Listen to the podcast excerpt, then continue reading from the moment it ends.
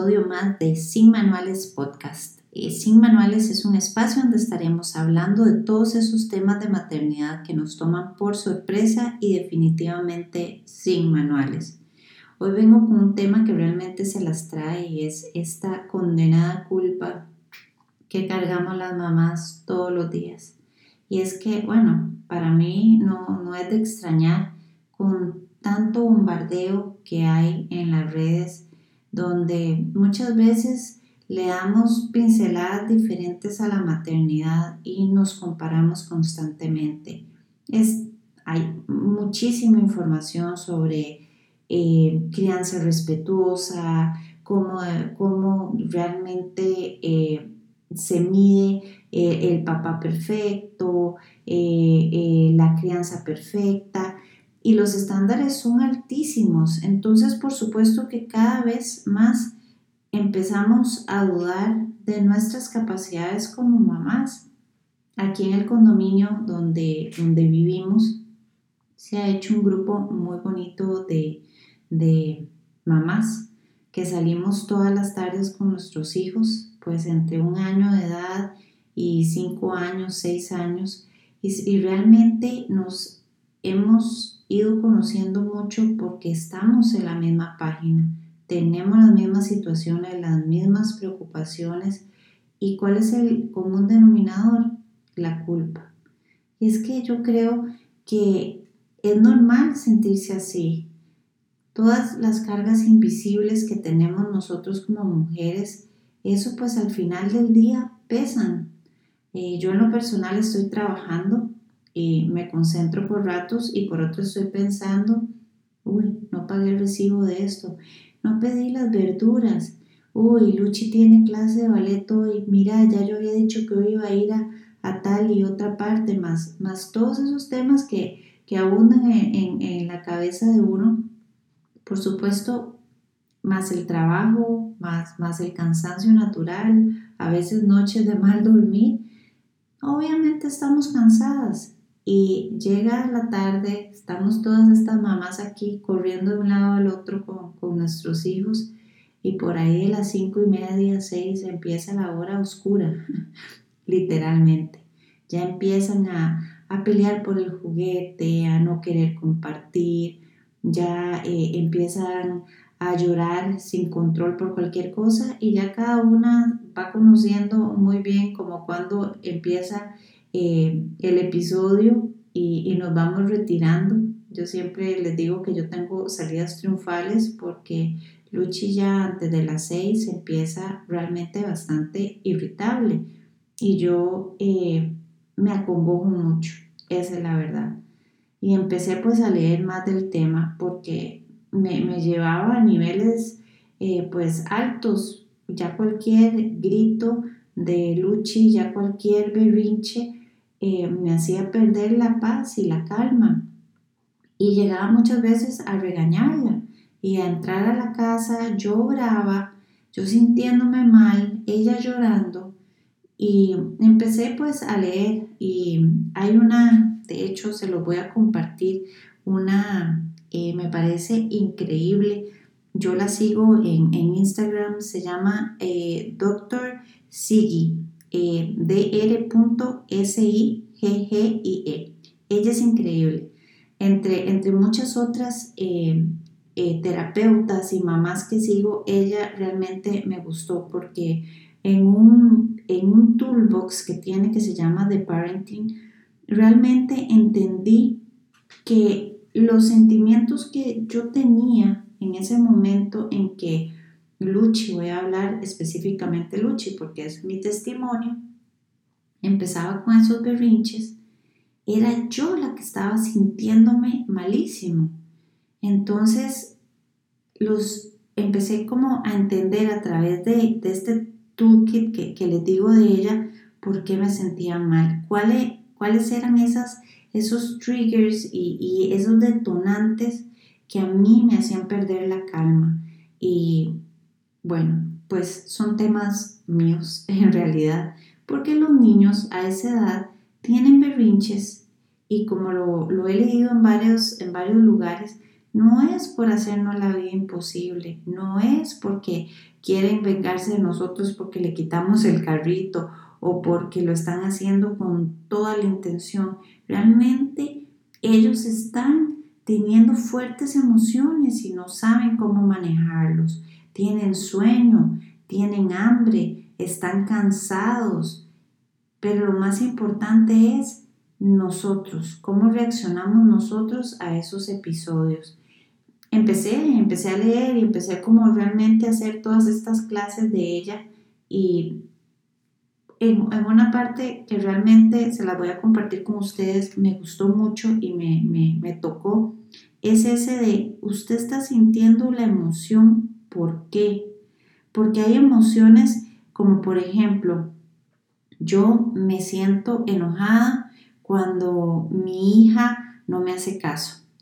Entonces ella explica que eso es realmente eh, una, un trigger, un detonante muy superficial. ¿Por qué? Porque me enojo cuando mi hijo no me hace caso. Entonces lo que ella recomienda es empezar a profundizar más en, en el por qué me enojo, ¿verdad? En ir, ir todavía más profundo. Entonces eh, ella va llevando como, como todo el, el, el, orden de, de, cuáles son las preguntas que debería uno de, de irse haciendo. Por ejemplo, porque las cosas no están saliendo como yo quiero, porque están fuera de control y yo necesito control. Porque yo fui creada, eh, a mí me criaron mis papás eh, con, con ese, esa creencia de que hay que hacer caso. No importa que usted haga lo que sus papás le dicen o porque realmente no, no me estoy saliendo con, con, con, lo que yo quería, no, no estoy logrando lo que yo quería Ejemplo, llegar a la cita ya, eh, irme a descansar un poco ya, que el chiquito se duerma cuando yo quiero que se duerma. Y entonces uno empieza a hacer realmente esa, esa retrospección de esas emociones. Yo con la que más me identifiqué y se la leo es eh, cuando me, me siento muy ansiosa cuando mi hijo tiene un berrinche en un lugar público. Yo dije, bueno, esta la tengo que investigar porque realmente esa, esa soy yo. Y Luchi llora durísimo y yo empiezo a sentir las palpitaciones y entre más me congojo yo, más llora ella. Y decía que realmente ese que me siento ansiosa cuando mi hijo hace un berrinche en público, nuevamente es un detonante muy superficial. ¿Qué hay detrás de eso? ¿Por qué me siento ansioso? Bueno, porque estoy muy preocupada de, los, de lo que las otras personas puedan pensar de mí como mamá y de mi hijo. O porque es muy importante para mí percibirme como una buena mamá. O también eh, porque me preocupo muchísimo de que algo esté mal con mi hija, algo, algún, algún dolor o algún desorden de, no sé, que no pueda controlar sus emociones o qué sé yo. Entonces ahí pues empecé a investigar un poco y yo creo que sí, que siempre está en mí como, como ese, y si piensan que es que, eh, no sé, no, no, no, la puedo controlar, no, no, no, sé cómo hacerla dejar de llorar y, me van a juzgar. Entonces, eh, más a esto es a lo que realmente las invito, ¿verdad? A ir más allá. Y en el momento en que uno lo racionaliza, yo lo he puesto en práctica esta semana, ahora aquí en, nuestras tardes de niños, y he estado más tranquila, porque entonces en donde mi hija empieza, porque siempre llora, a llorar, yo empiezo a pensar, ¿por qué me estoy sintiendo ansiosa? ¿Qué puede pasar? Aquí todas las mamás estamos en lo mismo, porque yo voy a tener que disculparme porque mi hija está llorando? Si ya tiene sueño, ya tiene hambre, ya jugó suficiente, pues es obvio que está cansada. Nada va a pasar si llora, me despido, nos vamos a la casa, la calmo, respiro profundamente, vuelvo a racionalizar por qué me estoy sintiendo así, ok, me estoy sintiendo así, está bien a veces sentirme así.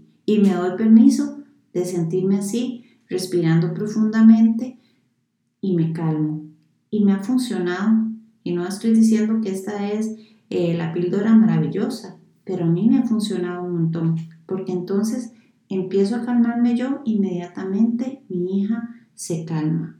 Y ya tenemos como, como ese rato de paz y, hablamos de la situación. A veces es porque no quería compartir y, y, o quería el juguete ajeno. Entonces, tener la conversación, ¿verdad? Hay veces que está bien no querer compartir, hay juguetes que uno tiene preferidos y está bien que no los quieran compartir.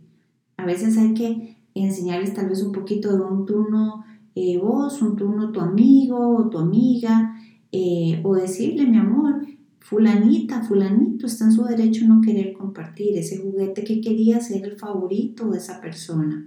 Entonces ya se me queda viendo y yo creo que ellos tienen un increíble eh, eh, poder de entendimiento. Uno los ve pequeñitos, pero ellos entienden absolutamente todo. Y entonces eh, ella también nos habla un montón de, de ir más allá, ¿verdad? Cuando uno siente que ya va a perder la paz, como digo yo, y empezar a pensar qué día he tenido hoy, cómo ha estado mi día hoy, porque a veces llegamos y, en mi caso, por ejemplo, cuando Luchi se queda con la señora o con el papá, yo llego, yo los oigo riendo, se están tranquilos y llego yo y a los dos minutos empieza Luchi a llorar y mamá y se tira al suelo y todo. Yo digo, ¿qué pasó? Pero si estaba bien. Siempre dicen que con las mamás es, es con las personas que hacen pues mayor berrinche y lloran porque saben que eh, la mamá es todo amor, no importa qué hagan, siempre va a ser ese amor incondicional y pueden ser realmente quienes ellos son más que con cualquier otra persona. Pero también ella habla de que hagamos una, una también un análisis de nuestros días. ¿Qué pasó hoy? ¿Qué, ¿Qué pasó antes de que yo me encontrara con mi hija? Bueno, vengo de una presa. Vengo de una presa donde se me metieron varios carros, me pitaron. Antes de eso había tenido un día laboral muy pesado, tal vez había recibido algún tipo de retroalimentación que, que me dolió o, una reunión muy complicada, qué sé yo, algún tema personal que, que me está haciendo ahí pues, pues mucho lío. Y por supuesto, llegamos a la casa con todas esas emociones muy cargadas y está bien estar cargadas, eso, a, eso voy, está bien estar cargadas. Lo, que, lo único que tenemos que hacer es estar conscientes que estamos cargadas para que podamos afrontar mejor ese momento de berrinche. Porque hay dos escenarios en el que yo llego, la saludo, ella se tira al suelo, se me tira todo y yo exploto. Y yo exploto y digo, pero ¿qué pasó? ¿Por qué? ¿Verdad? Alzo la voz y luego me siento súper mal. Esta culpa de por qué le grité, no la había visto en todo el día, me siento súper mal, ya ella lloró y ya se vuelve un círculo vicioso. Si yo llego igual de cansada, de cargada, pero yo estoy consciente que llego así, entonces respiro. Y de verdad, la respiración es mágica, respiro. Me concentro y digo, Gaby, está bien. Esto es difícil, pero lo podemos hacer y, cambia todo el escenario. Igual, mi hija llora, igual se va a tirar al suelo, pero mi reacción es diferente, porque yo estoy consciente de que no me puedo descuidar de mis pensamientos porque me puedo enojar. Entonces, realmente esa parte me gustó mucho y la estoy compartiendo con ustedes porque a mí me ha funcionado Igual no estoy graduada en esto, no tengo el, certificado de la mamá que no se enoja ni la pierde. No, estoy en un proceso y creo que algún día tendré mis momentos en que no, no lo logre o no lo logre, disculpen. Pero lo importante es compartir estas herramientas y que las pongamos en prácticas porque en estas conversaciones que yo tengo con, con mis vecinas, eso es de todos los días, ¿verdad? Nos sentimos tan malas mamás, tan malas mamás porque a veces llegamos y, y, todos lloran al mismo tiempo, todos están peleando al mismo tiempo y pues todas las mamás venimos de días muy cargados.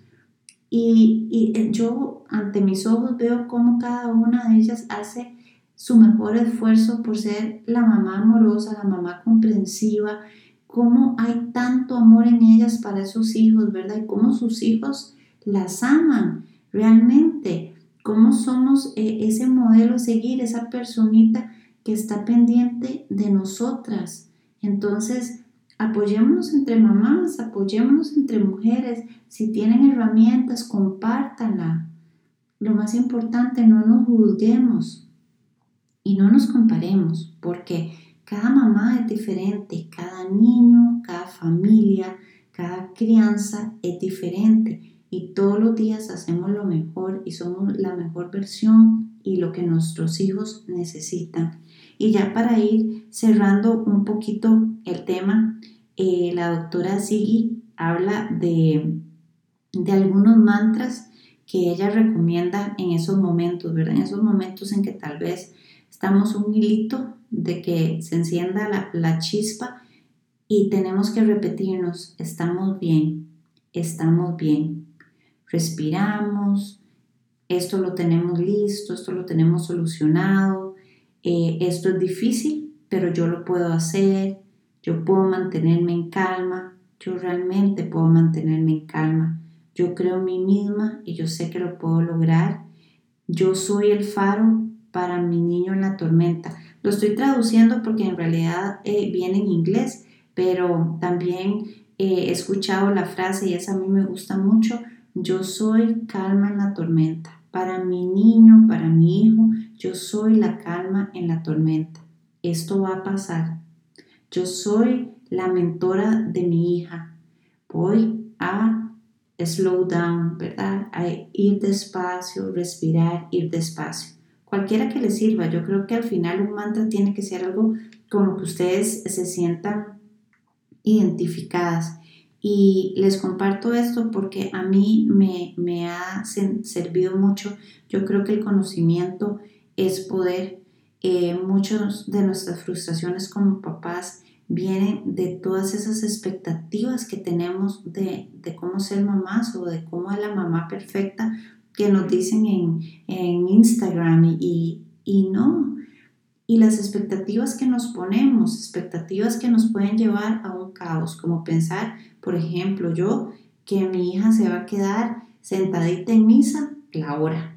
Eso no va a pasar, eso es imposible, ella va a llorar, ella va a querer correr, ella va a cantar durísimo en la misa porque le encanta cantar, va a aplaudir y posiblemente eh, va a querer salir corriendo. Entonces, si yo voy a la misa, estoy hablando de misa, puede ser el cine, eh, un restaurante, si yo voy al restaurante pensando que Luciana se tiene que quedar calmadita, yo la voy a pasar muy mal porque eso no va a pasar.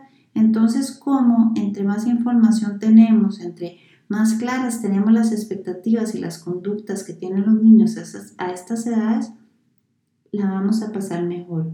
Vamos a tener más herramientas para sobrellevar esto, nos vamos a sentir menos culpable, vamos a estar más, vamos a estar más conectadas con nuestros hijos y vamos a eliminar todas esas luchas de poder, ¿verdad?